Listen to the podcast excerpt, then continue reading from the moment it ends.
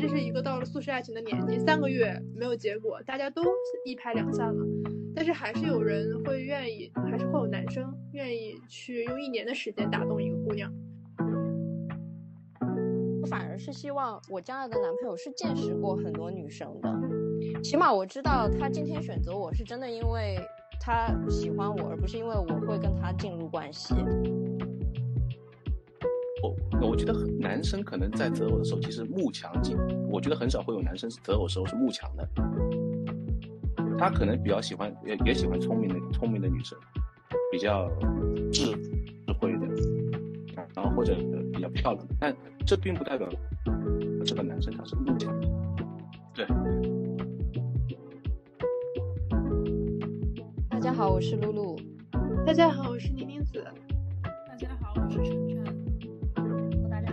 是佩奇，那今天的话又是一个新的恋爱 topic，我们很好奇大家的择偶标准是什么。那鉴于前几期的时候，大家有给我们反馈，是希望可以更多听听男生的声音，让我们的这个讨论更全面。所以我们今天就是邀请了一个特别嘉宾 Real。Hello，大家好，我是 Real 啊，哇塞，超荣幸的，有没有啊？现在稍微有点小紧张哎。不要紧张，不要紧张，Everything will be fine。虽然你可能会被围剿，但是保感觉要被拷问的感觉呢。没有没有没有，你拷问我们，你拷问我，这是我想要的。我也觉得我被抓了，直到死。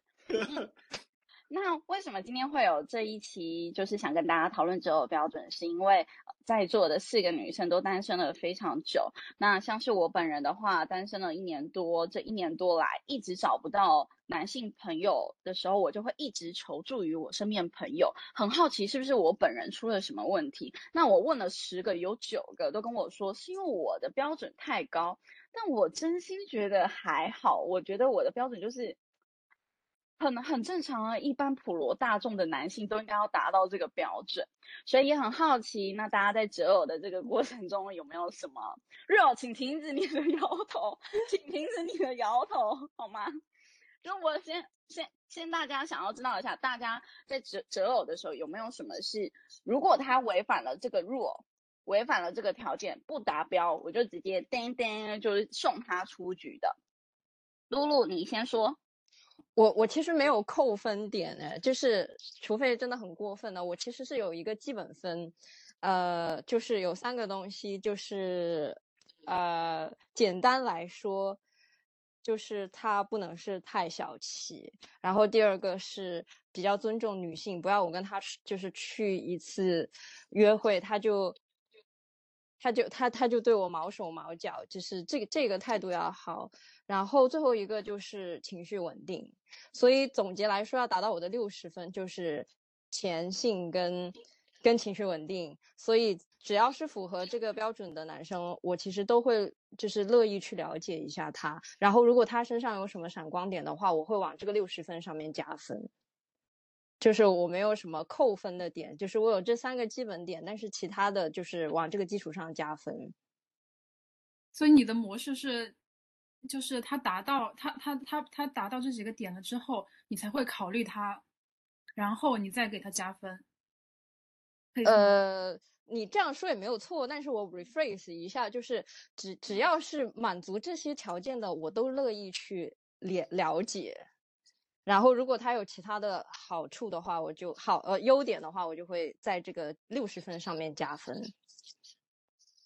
但是我有个问题是针对小气，你要怎么定义说这个人小气？是出去第一次约会出去吃饭的时候，他要求要 A A，或是他不愿意付全部，或要求你要付钱，这部分你会觉得他小气吗？或者是他餐厅选的特别 low？呃，餐厅选的特别 low，或者是第一次约会要 A A，这个我都还可以接受。只是我这这边的话，如果他跟我 A A，我会觉得他没有很喜欢我。我觉得也我也不会因为他一两次要跟我 A A，我就觉得他很小气。我说的小气其实是斤斤计较，就是就是就是，如果我今天请你了，我记得你下一次要请回我，或者是就是就是。就是记到那个什么多少角的这种，就是很斤斤计较，就是一定要有来有往的算，这个到我这里才算小气。其他的其实，诶 A A 我还我还 OK，只要他不是带我去特别贵的地方，然后我们还要 A A 的话，就是超出我的消费水平，他还要跟我 A A 的话，那我觉得我的钱包 也支撑不住跟他约会。确定不是酒托吗？酒托，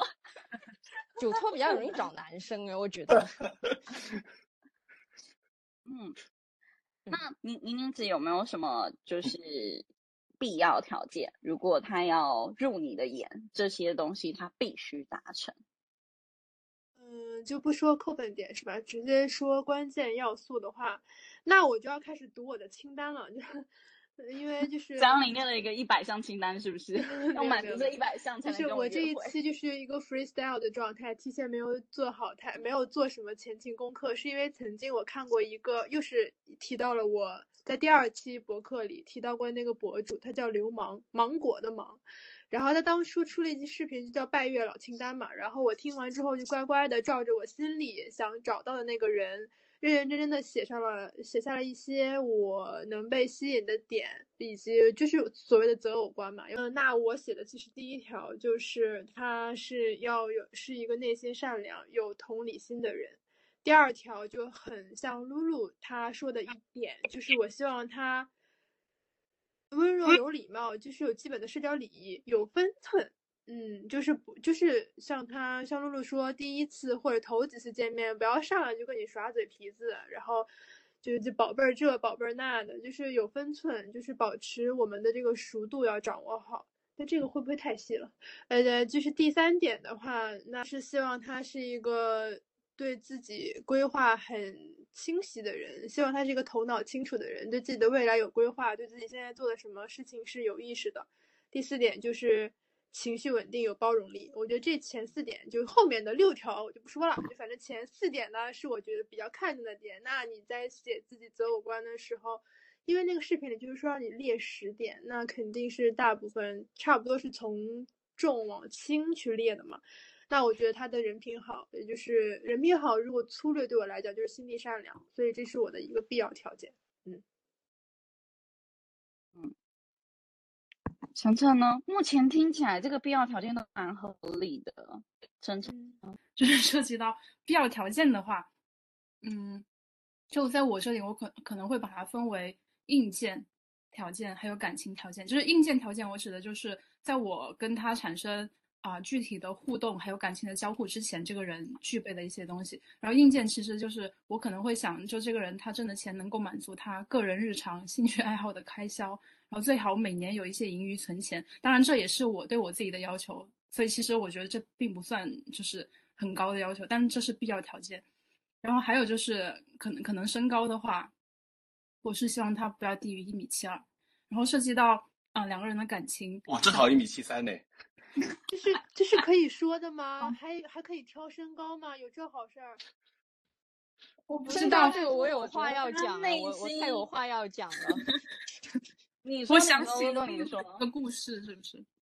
呃，对，我很想就是跟大家分享一下，我因为一个男生，呃，因为很多男生他的就是 mindset 太过太过性感了，就是我爱上他的大脑，然后我不断降低对男生的这个身高的要求。因为我第一个男朋友是一八二，然后我当时就觉得我后面的男朋友至少要一八零吧。好，然后第二个就交交的是一七八，我就想说差两厘米也没有关系，那以后我把那个标准定到一七五好了。然后我又遇到一个男生，然后他是一个程序员，他他真的就很聪明了。然后他一七三，我就想说又打破了我一七五的这个标准，好，我定到一七零就好了。结果我后面就遇到两个喜欢的男生，做不到一七零，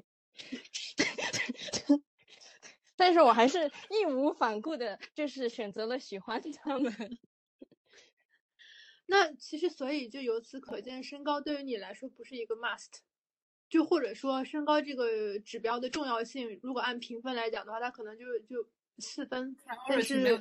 嗯，我我觉得，我觉得就是谈恋爱不就喜欢的人还不够多的时候，我觉得是一个 must。但是当然，我自己的就是这一个心意一直在 challenge 这个标准，所以我自己也很很震惊。所以其实你是更喜欢有趣的灵魂，而不是一个好看的皮囊，是这么理解吗？嗯，是的，是的。想除了身高一七二以外，你还有其他的吗？你继续，请。啊，对，然后就涉及到两个人，我们因为刚刚讲的是他这个人的属性，相当于是，然后就当他属性是这个样子以外，我可能要跟他具体产生接触，然后接触两个人有交互的时候，就是交互指的是感，就是对世界的认识啊。我会觉得，我希望他对世界有好奇心，然后听得进意见，意见就是跟他不一样的，就是大同小异的意意见。但是就是这这里有一点双标的地方，就是我跟他我们要彼此无条件的包容跟接纳，因为因为人总会有就是好跟不好的时候。但如果我们真的就是要嗯建立所谓亲密关系的话，我我觉得很有必要，就我的好的坏的跟他的好的坏的，我们两个都是要互相的无条件的包容跟接纳的。然后往下讲啊，这太搞笑了，就每一个都认真的练。然后可以降低的标准的话，我这里也有列，就是他可以不用是帅哥，他可以用他他可以不用是学霸，他也可以不用那么上进，但是他要对世界有好奇心，这是刚刚讲的。然后加分项的话，就是嗯，如果他了解，因为我之前大学念的是日语专业，那如果他了解日本或者是日语文化的话。我会觉得是加分项，但也不是必须项，因为其实语言它作为一种工具工具的话，嗯，其实是在日常生活中会改，无形中会会改变我们的思思维模式。因为像日日语，它的语序跟汉语也是不太一样的。然后当我们进入那样的语语序，以及嗯，在或者是你多去观察相应的就是文学作品或者是影视作品也好，你或多或少会有那样的影响。然后我觉得如果他会。这个东西的话，那可能我们会更容易讲到一起。当然，这也不是。说那干什么？有说那干什么？是语了，是不是？哎，我觉得今天晨晨讲他的标准时候 real 已经回应了两次了。然后很很满意晨晨的这个标准设定。然后，然后接下来就是他最好是会爱吃辣，因为因为我们我来自西南地区，然后。如果是加分项的话，我就还搞怪的写了一点，就是是高高富帅更好。这不用打分了吧？我直接给他一百分好了。Peggy 呢？Peggy 对于择偶标准哪一个闪光点是那个一下子可以叮到你的？嗯，就算我很不想承认，但是只要对方是学霸型的，就是我就会直接就是眼睛就一直在对方身上那一种，我就会。我就觉得，我证明这一点。对方，你这个名字是哦，就是先跟大家就是介绍一下，Real 跟我是同事，也是非常好的好朋友。然后呃，他也非常了解我的整个爱慕的对象清单、过往的历史。所以根据过往的历史，我们可以总结出，确实我就是喜欢那种学霸型的。虽然我可能没有看过他或跟他讲过话，但是。可能他的那一张学历证书，还有他曾经做过的一些成就，就会让我开始对这个人产生一个幻想。我就会觉得，啊，他一定是博学多闻啊，然后就是受过高等教育的人才啊，那种出口成章，完完全全就是跟我完全不相同，就是不不一样的人格。因为我个人比较粗俗一点，可能就。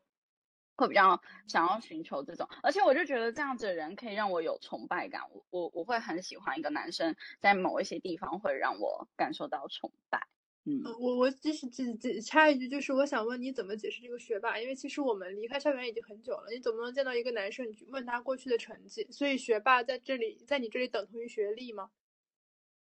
对，可能是只能等同于学历。但是这个是心动点，但是举举例来说，我觉得这个其实是，呃，并不只是学历，只是我可能刚好身处这个行业，那这个行业我们在证我们在证明自己的能力，就是通常是跟学历是有一定的挂钩跟相关性的。如果说这个人他可能学历不好，但是他在工作上他的表现他的成就是很好的，那也会吸引我的注意。或又或者是他可能不是在我们这个行业，他可能是在其他行业，然后他也有一些独到的见解，或曾经做过很很厉害的什么事情，也会让我觉得，就是他一定要有一个地方很厉害，然后让我可以崇拜他。我讲到这里的话，我以前也特别慕强，就如果就现在不是有一有个词叫什么 digger 吗？就是。嗯，深挖或者是挖掘精神，就无论他是在对哪个领域，他有所谓的探索欲，然后并且他有自己的逻辑系统去对这些东西进行他自己的探索跟整理，其实都我觉得都都很优秀。但这些是不是在择偶的时候一些特别必要的条件？我我后来又考虑了一下，就是其实你跟这个人一起分享你的喜怒哀乐的时候，他是用不到物理知识或者是数学知识的，就他他需要能接嗯触我的情感，啊、然后他当当他听到我有一些，嗯，就无论是工作或者是生活上一些负面情绪的话，他他只要能够接接住我的情绪，或者是他对我展示他的感同身受还有包容，我觉得就够了。这这是我最近就是可能是看一些帖子吧，网络帖子对，就我插一句，我就觉得这个就是也是我们共通的一个点，我们是希望能够跟有同理心和心思细腻的人会很容易吸引到我们，因为他能够共情，能够察觉到别人情绪的变化，也能够愿意去站在你的角度体体谅你这种情绪，去跟你共情。我觉得这是一种很难得的品质。我原来以为这种品质，呃，说不上人人都有，但是大部分人都会有，但是后来发现。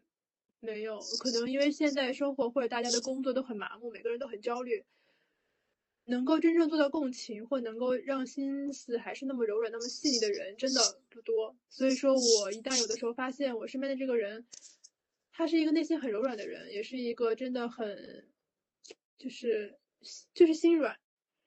的人，就会让我觉得他是发着光的。嗯。嗯然后，呃，就是刚刚陈陈晨是有说，他可能一开始也是一个很慕强的人嘛，然后最后，呃，可能在经历了一段时间之后，他觉得可能能够跟他共情的人才是更具备吸引力的，所以想要知道一下大家是不是在一开始的时候，呃，他就一开始你自己设立的标准，其实是有随着时间的推移，或是因为某件事情而发生而进行一个改变。举例来说，像是我以前的话，就是非常喜欢。很喜欢我的人，就是对我来对我来说，他如果很喜欢我，那就超级加分。但是，呃，现在对我来说，我可能对方喜不喜欢我没有那么重要，我喜不喜欢人家就变得很重要。会有这样子的一个转变，是因为我发现，如果我选择那个很喜欢我的人，然后跟对方在一起，那我我我跟他的关系的维持就会很薄弱。就是我只能依靠他喜欢我，我才喜欢他。对，那只要他他对我的喜欢只要稍微弱了一点，那这段关关系就会走向灭亡。因为我可能也我就也不会那么喜欢他，因为他没有那么喜欢我。我感觉是可能随着时间的变化，然后喜原来是喜欢舔狗，现在现在是喜欢，现在是喜欢舔别人，是吧？我觉得我跟 Peggy 就是完全相反。我曾经年少轻狂的时候，我会喜欢那些不喜欢我的人，所以就跟 Peggy 完全是两极。但是我就像那天露露问我，你为什么老是喜欢上不喜欢你的人？你是觉得自己不被爱吗？No No No，不是，就是我会喜欢一种征服感，还是怎么说？就我喜欢的人。通常来讲，反正年少时代其实都是那种学习很好的人，或者是也本来就是校园里那颗闪闪发亮的星星。然后我就觉得他很酷，然后就是因为他不喜欢我，然后会更激发我对他的一个好感。但是对于呃那些特别热烈追求我或者对我特别好的人，我会觉得呃就是不知道为什么可能看不到他们。但是到了现在这个年纪，我会。变得跟 Peggy 相反，我会反过来，我会看到那些眼里有我的人，那些真正真正去关心我的人，而不是去追逐一个我可能是以为的幻象，以为的一个闪闪发光的一个大明星。这个是岁月带给我的一个改变。就是我之前真真的是说一句很很很不太好的话，就是你越喜欢我，我会越觉得你没什么吸引力，就是挺挺奇怪的。就是小时候的我真的是挺奇怪的一个人，但是现在的话，我会觉得。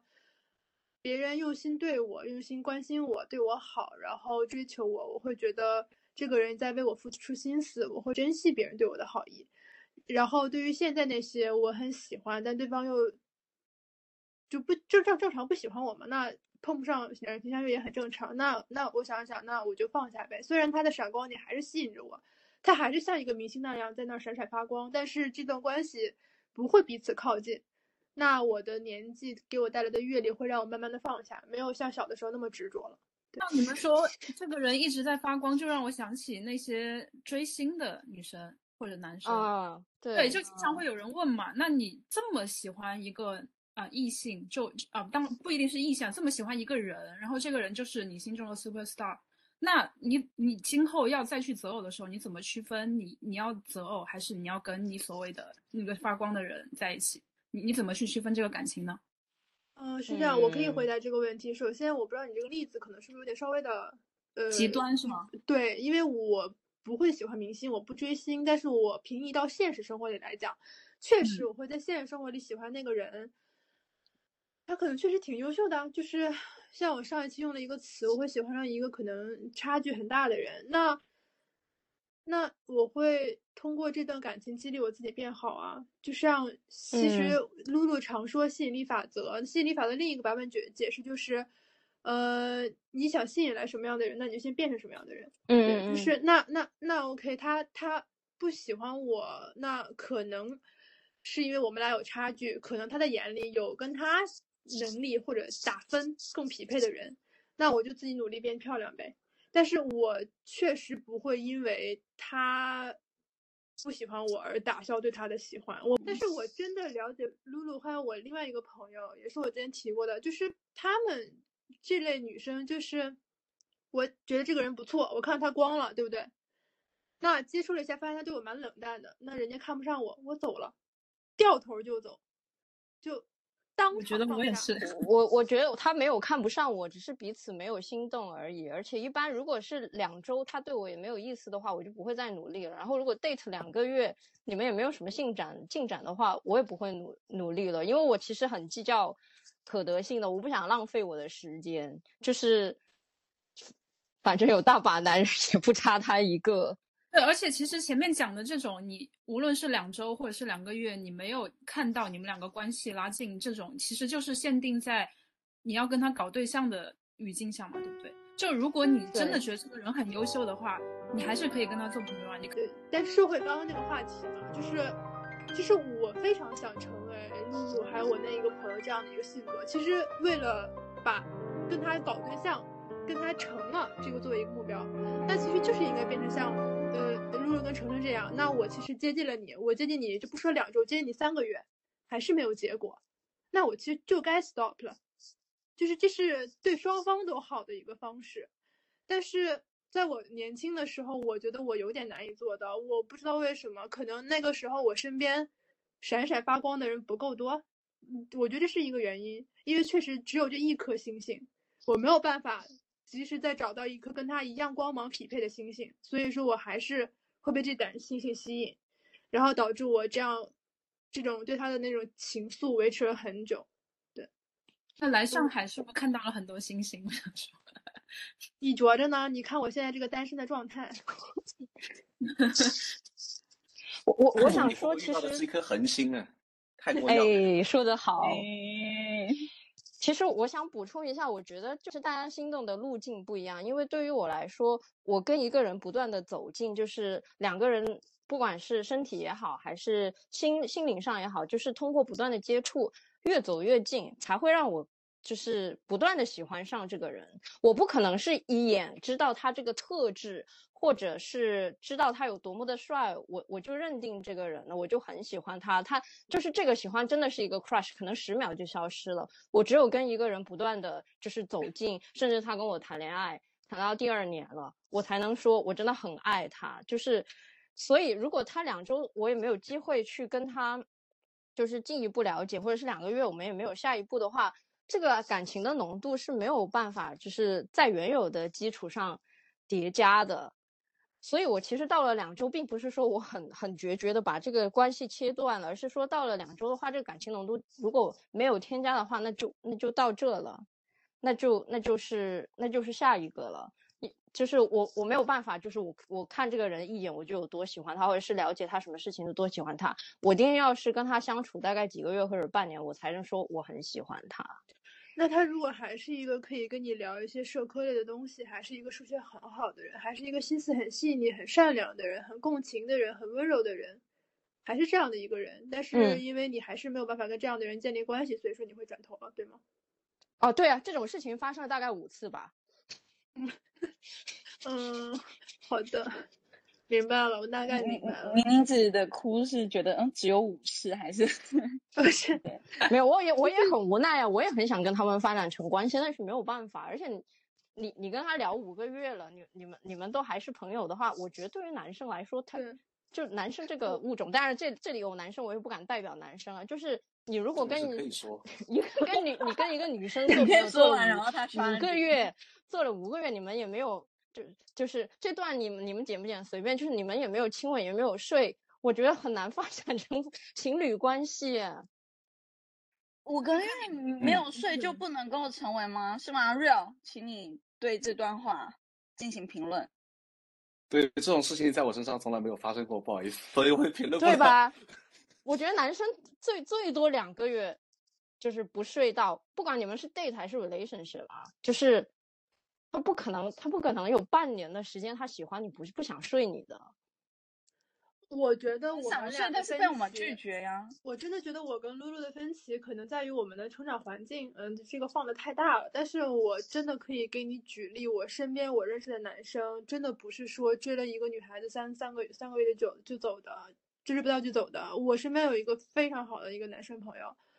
追一个女生追了一年多，也也没有也没有发生任何所谓的实质性的关系，但是他还是很坚持的喜欢这个人，这个是我理解的感情。哦，那我没有这么下是一个幸运。我再回一下 Patty 刚刚说苦笑，我苦笑其实是因为我觉得其实我们差不多殊途同归，我肯定也会放下那个人，他他他不喜欢我为他守寡一辈子吗？不会的，只是可能你们三个月放下了，我三年放下了，我也放下了。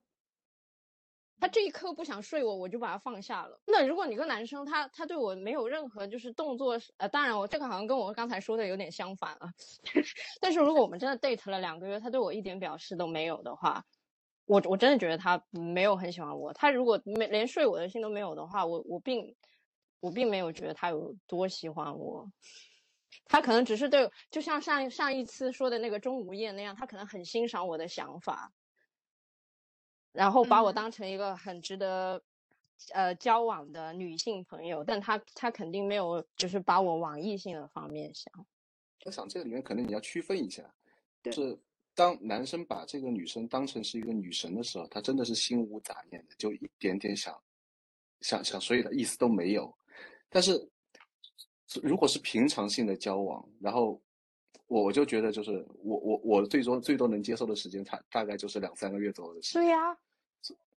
所以就是完全取决于这个男生他到底心里面是怎怎么想这个女生的。如果如果就像这个女生她是一个非常耀眼的一颗一颗恒星的话，你真的是心无杂念，就她已经让你内心都已经纯洁漂白了，都已经，也没有那个成为男女朋友嘛？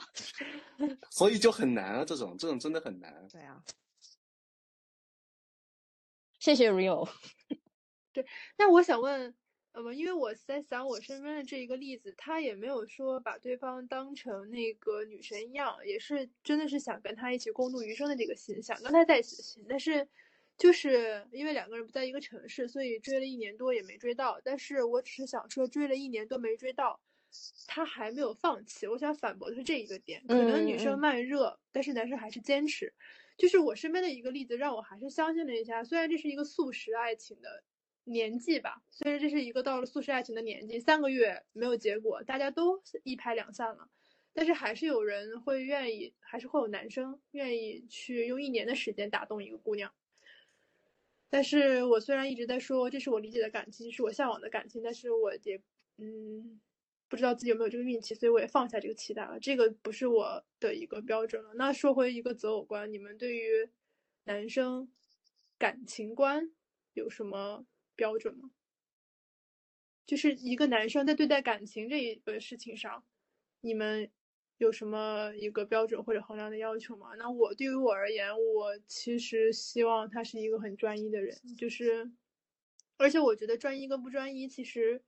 是能观察出来的。海王是有海王的特质的，他的一些想法跟他的一些行为，就能明显的让我跟他感觉，就我们俩不是一路人。专一对我来说，他就是一个有一个道德感强，他的道德标尺是在那里的。那爱情就是一 v 一的项目，不是一 v 二或者一 v 多的一个项目。所以这个觉得，我觉得这个是我最最最最底线的去找男朋友的一个标准。你们呢？嗯，我我觉得大部分人应该都会希望另外一半是是比较专一的吧，但是就宁宁姐刚刚说的一个点，我比较好奇，就是说海王其实是看得出来的。我对于这件事情是有点困惑的，我不知道怎么看得出来。好像一般来说，只有男生会对于谁是海王是会非常的清楚的，所以我更好奇男生是怎么感知到谁谁谁是海王，谁谁谁是好人。因为因为我会觉得就是，嗯，很多时候你你看人的时候，会结合自身的一个一个经历来看。就比如说，我现在感觉到他在和别的女生在交往的时候，如果他有某些某些样的动作，然后或者我还从侧边了解到一些，哎，他可能同时 dating A，然后 dating B，那他肯定就是一个海王。而且男生之间其实很容易就了解到这个男生是海王，原因是因为男生和男生之间其实是会有类似于像怎么说，就是类似于像小虚荣一样，他会跟你说，哎，你知道吗？我今天 dating 了 dating 了他，然后我我其实我昨天我还跟他有有 dating 过一下，所以我觉得在男生之间比较 close 的朋友之间，其实你是很容易知道的。就像我有个比较要好的朋友，然后但但我现在其实跟他联系也不是很多，他他非常的厉害，他在我、哦、当然当然不好意思，我可能用厉害这个词感觉不是太不是太好，就是他在他还是刚进入那个职场的时候，然后。他从他们公司的前台，然后一路 dating 到了他们公司的老板，所以，然后他回回过来跟我说：“哇，那个 Rio，你知道吗？就是我今天跟他 dating 了，然后我跟他做了做了什么样刺激的事情。”Oh my my god，这完全就是你你一眼就知道哦，原来他真就是海王。然后我我的感觉就是我要跟他敬而远之，就不想跟他深入太，因为我感觉我自己不是这样类型的人。当然我，我我不想在这里树立我自己的什么。标标准或者形象，但是我会觉得这海王可能并不是我我真正我喜欢的这种类型。我我也比较喜欢那种就是比较专一的，对待别人比较专一的，然后用情可能比较深一点的这种人。想问一下我，我说就是你女生会觉得什么样的女生她算是海王？因为我觉得男生定义海王和女生定义海王的那个点可能不太一样。海王是这样子的，我我对男生跟女生。的海王的定义是一样的，就是当他们已经在一个呃确认是男女朋友的关系下，他还去跟其他的女生发展关系或其他的异性发展关系，嗯、那这样子就会被定义成海王。那像是 Rio 刚刚说他同时呃跟很多人约会，我觉得如果是很前期去接触认识朋友的话，跟很多人约会，我觉得还好。但是如果他已经跟某一个人就是达成一致说。从今天开始，我们两个是男女朋友关系，是一个 exclusive 的 relationship 的话，嗯、那我觉得就要。但是，嗯，我看到刚刚明明只在摇头，就是他可能对要一次跟很多人 dating，他可能不太行。我觉得这个也也是每一个人的看法。对我我个人觉得不不太能够跟很多人 dating 的原因，只是因为这真的很有点累，很忙很累。跟一个人聊天已经够辛苦了，我没有办法一直跟很多人聊天。嗯，Real，你说，你你觉得你觉得就是？这个里面暧昧算不算？你说跟很多人暧昧吗？对，没错。他这这种人算不算海王？你觉得？那你说呀？那是绿茶，那是 绿茶，不是海海王海后。我觉得不不能算是，因为这个点上还没有还没有确立关系嘛。但实际上你会觉得就是。他好像有点太过，太过发散。然后我所谓的我一直在摇头，因为我就回答一下这个问题。所谓的前期在没有确立关系的时候，他还是能够跟不同的女生周呃不换词，不跟不同的女生 date，或者是说他可以跟不同的人暧昧。在我这里，呃呃，基本上算是不过关的，因为我不是这类人。我期待找的就是跟我一样的人，嗯、就是我是一个，我不是一个蜂窝煤。我真的只有一个心，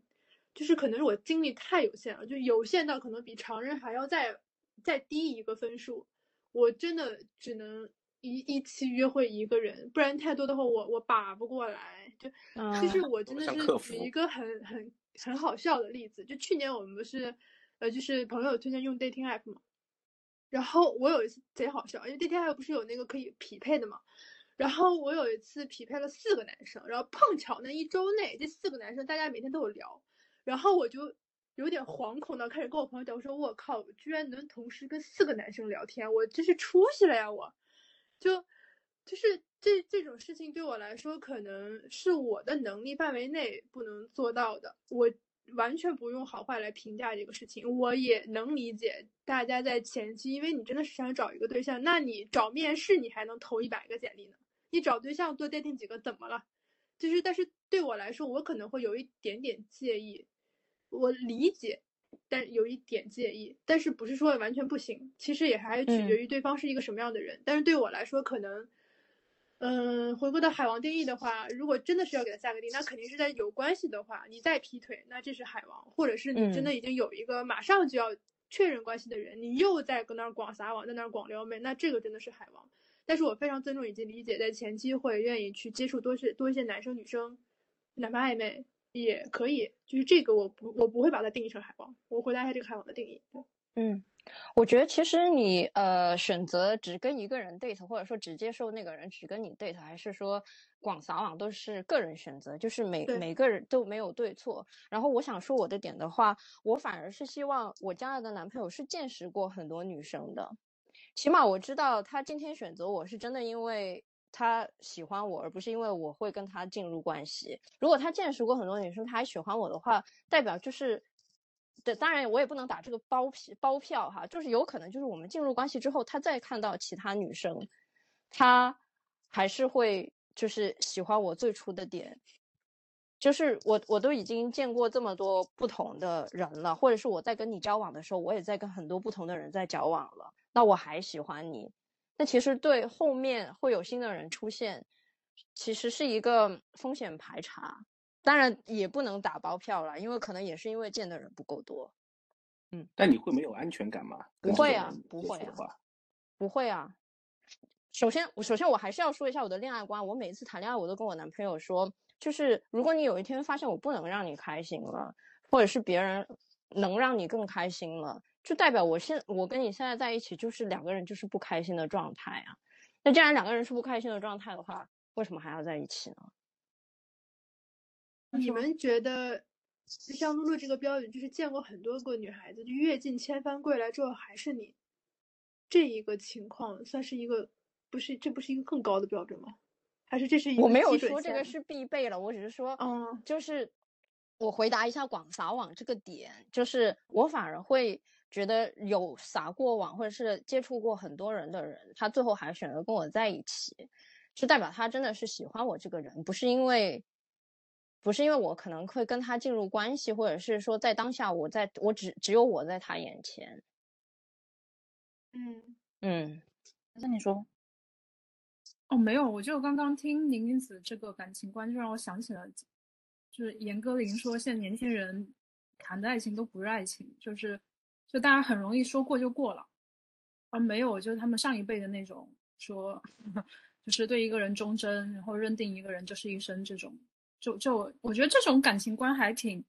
挺让我觉得敬佩的，你知道吗？就我其实是想想要讲一件事情，大家小时候应该都有听过，就是在找对象，就像是你在走走走一条路，然后。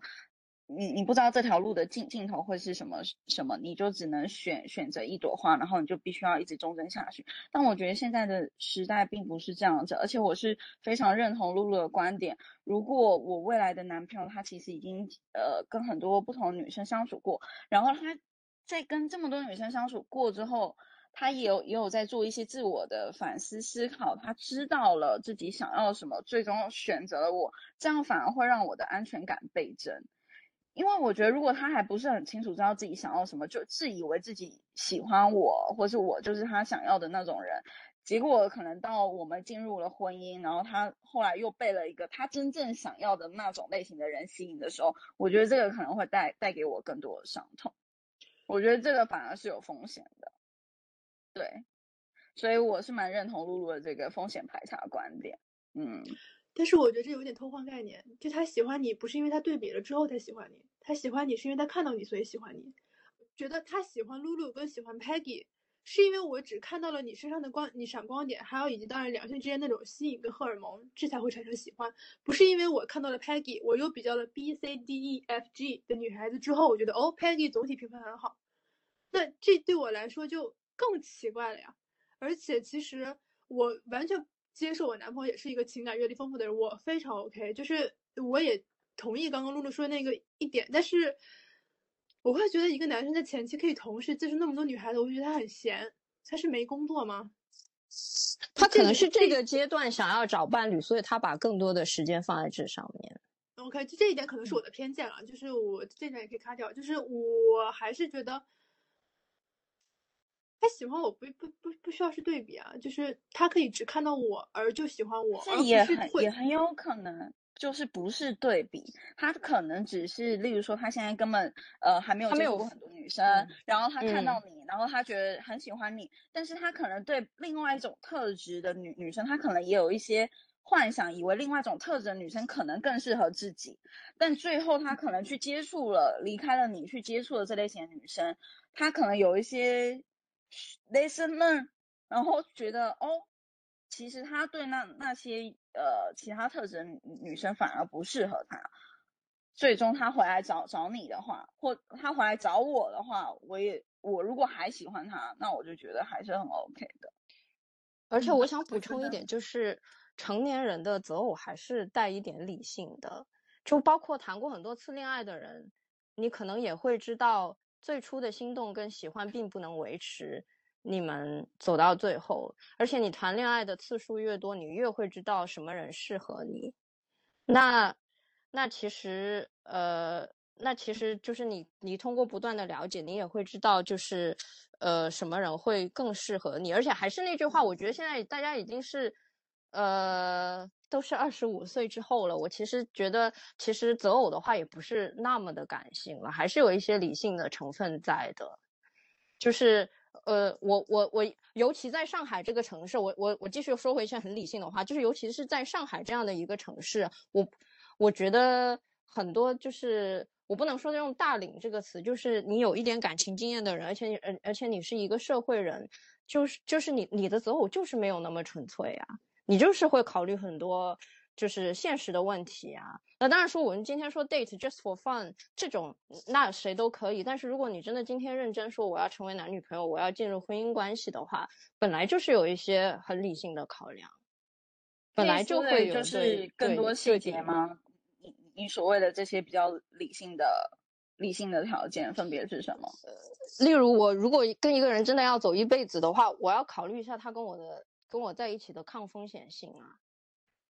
我不想说的那么的物质跟现实，就是我确实要考虑一下这个人他跟我在一起持续下去的抗风险性，就是就古话有说贫贱夫妻百百事哀嘛，百事哀嘛，对，这这本来就是到了这个年纪，就是会有一些很理性的比较跟。条件啊，我也不会很玻璃心的觉得那些男生在比较我跟别的女生是一个什么样的事情。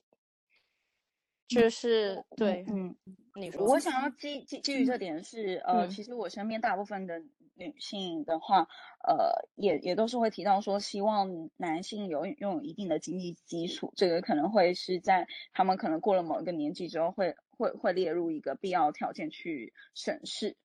那我想要知道一下，男生。在挑选伴侣的时候，挑选女女性的时候，会把对方的一个经济实力作为一个考量吗？嗯，我觉得如果说我自己的话，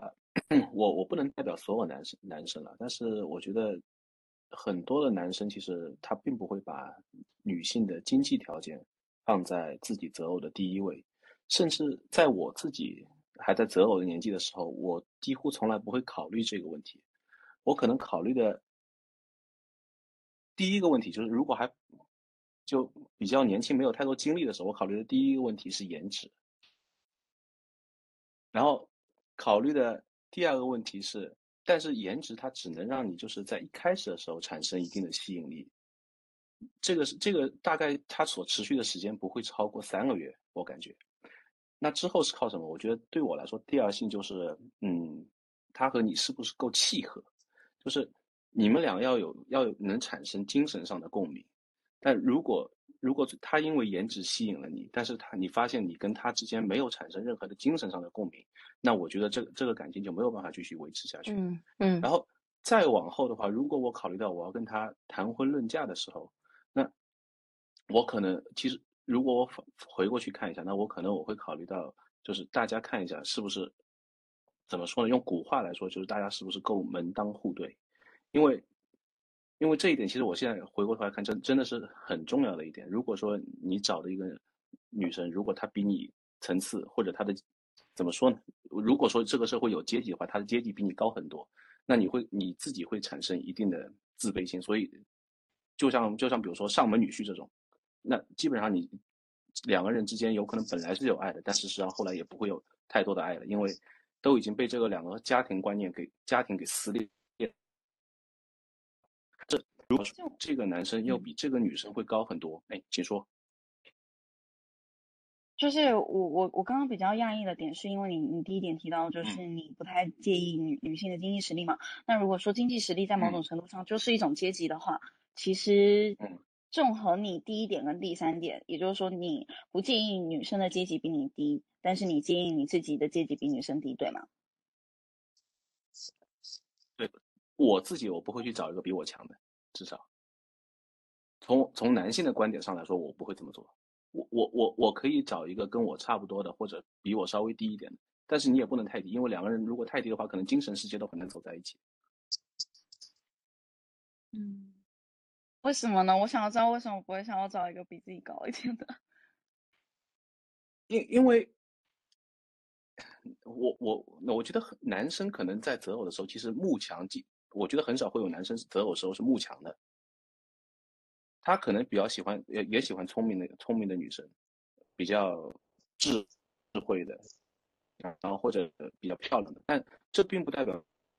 这个男生他是慕强的，对，因为我觉得这可能是一个，如或者说我可能比较相对来说，嗯，比较传统一点，因为我我会觉得男生就应该是这个家里面。最强的那个存在，所以，所以我我不能接受，在我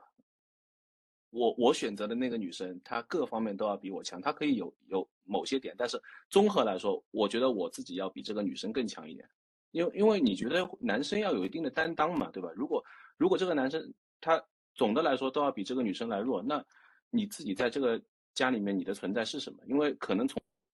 嗯很早以前家庭的分工就是这个样子。就是 real 可能在传达了一个观观点是说，男性其实还是很习惯，就是去获得这种被需求感，会让他们就是当这个呃他们从呃女性或是其他家庭成员这边得到了被需求感之后，这个也会形成他们自己的一个安全感，会让自己觉得自己不会被遗弃什么。我觉得这个是很正常的，就像是我也会希望呃。我我是被另外一半需求的，无论他这个需求可能是希望我给予他一些精神的支持，或者是一些经济上的支持，对，只是大家是用不同的方式去获得这个被需求感而已。就是就我所看到的，就是嗯，男性好像呃，real 你可以纠正我，就是男性好像他会把他的条件。他的必要条件就是只要有达到了，那其实男性就会有很大的几率去同意一段关关系的促成。但我身边的女性会出现这样子的一个情形是，我们把我们的必要条件都讲得很少，但是实际上有一个人，他虽然满足了所有必要条件，只要他没有闪，没有那个闪光点让你心动点，你就不会跟他进入一段关系。所以女性会常常让我觉得，我们都只是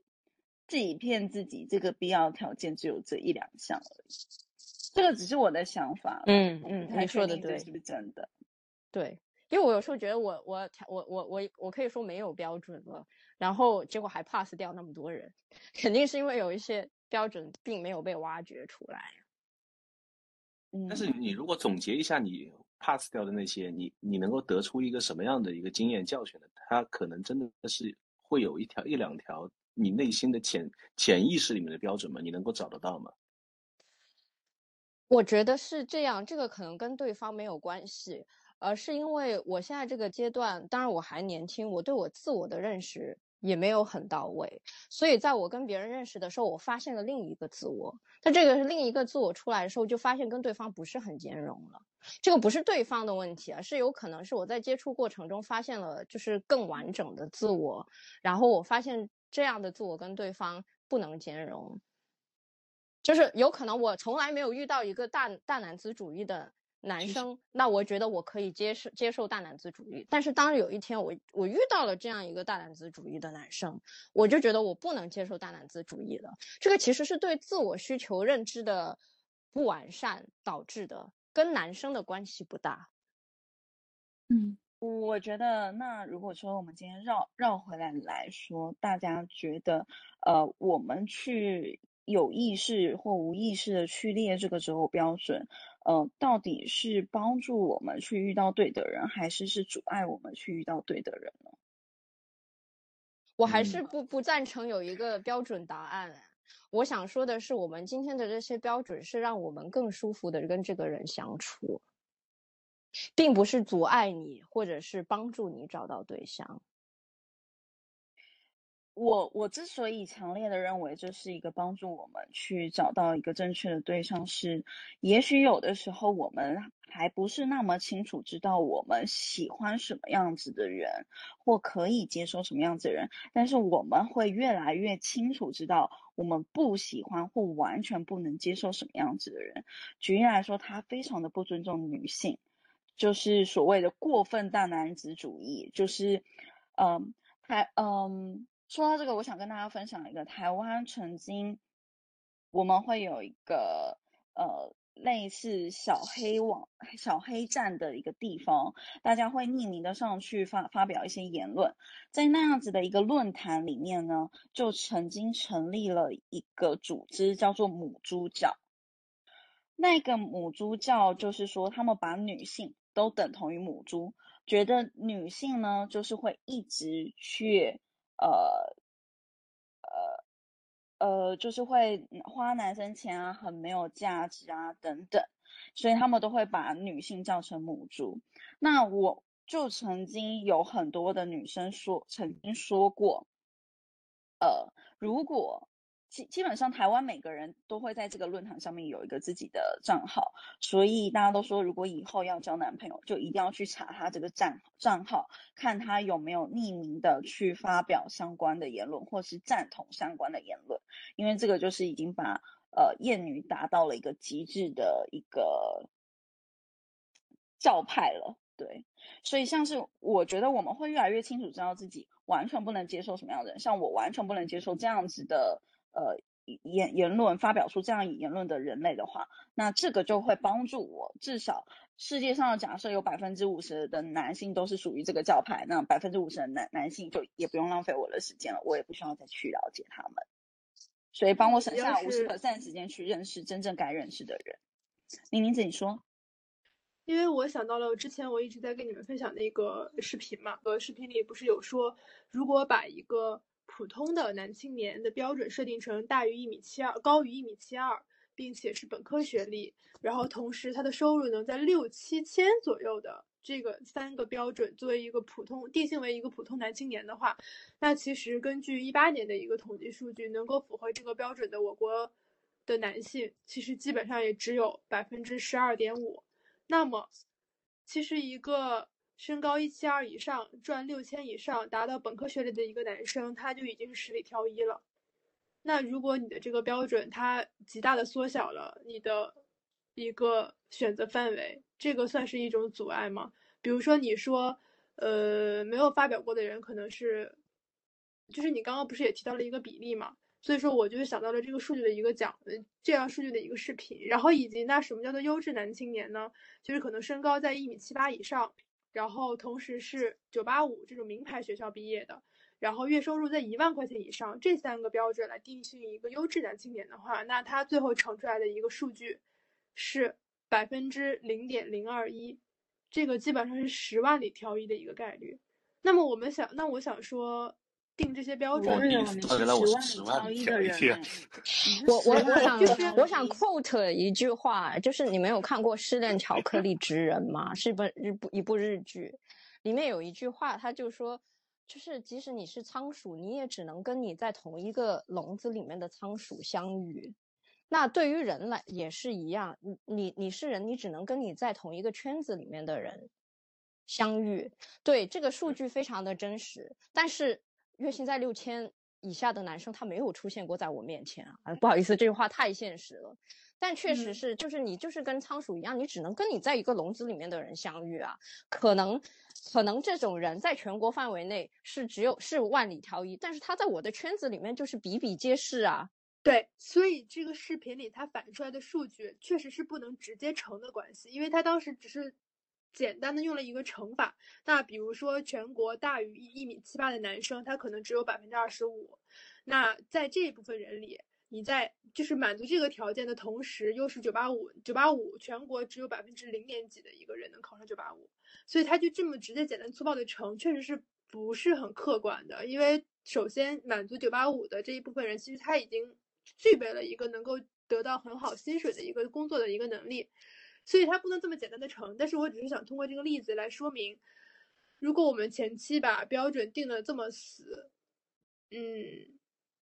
真的能让我们就真的不会是一种阻碍吗？我我我我觉得我还是坚持我的打分制啊，就是就是六十分以上，这个人他可能有些特质可以加到二十分，那他一七零以下的这个这个减分就只会减五分啊，但他还是有七十五分啊，他还是在我池子里面，我池子里面的男人，对，就是不用 同时就是可以先所以削削减一点。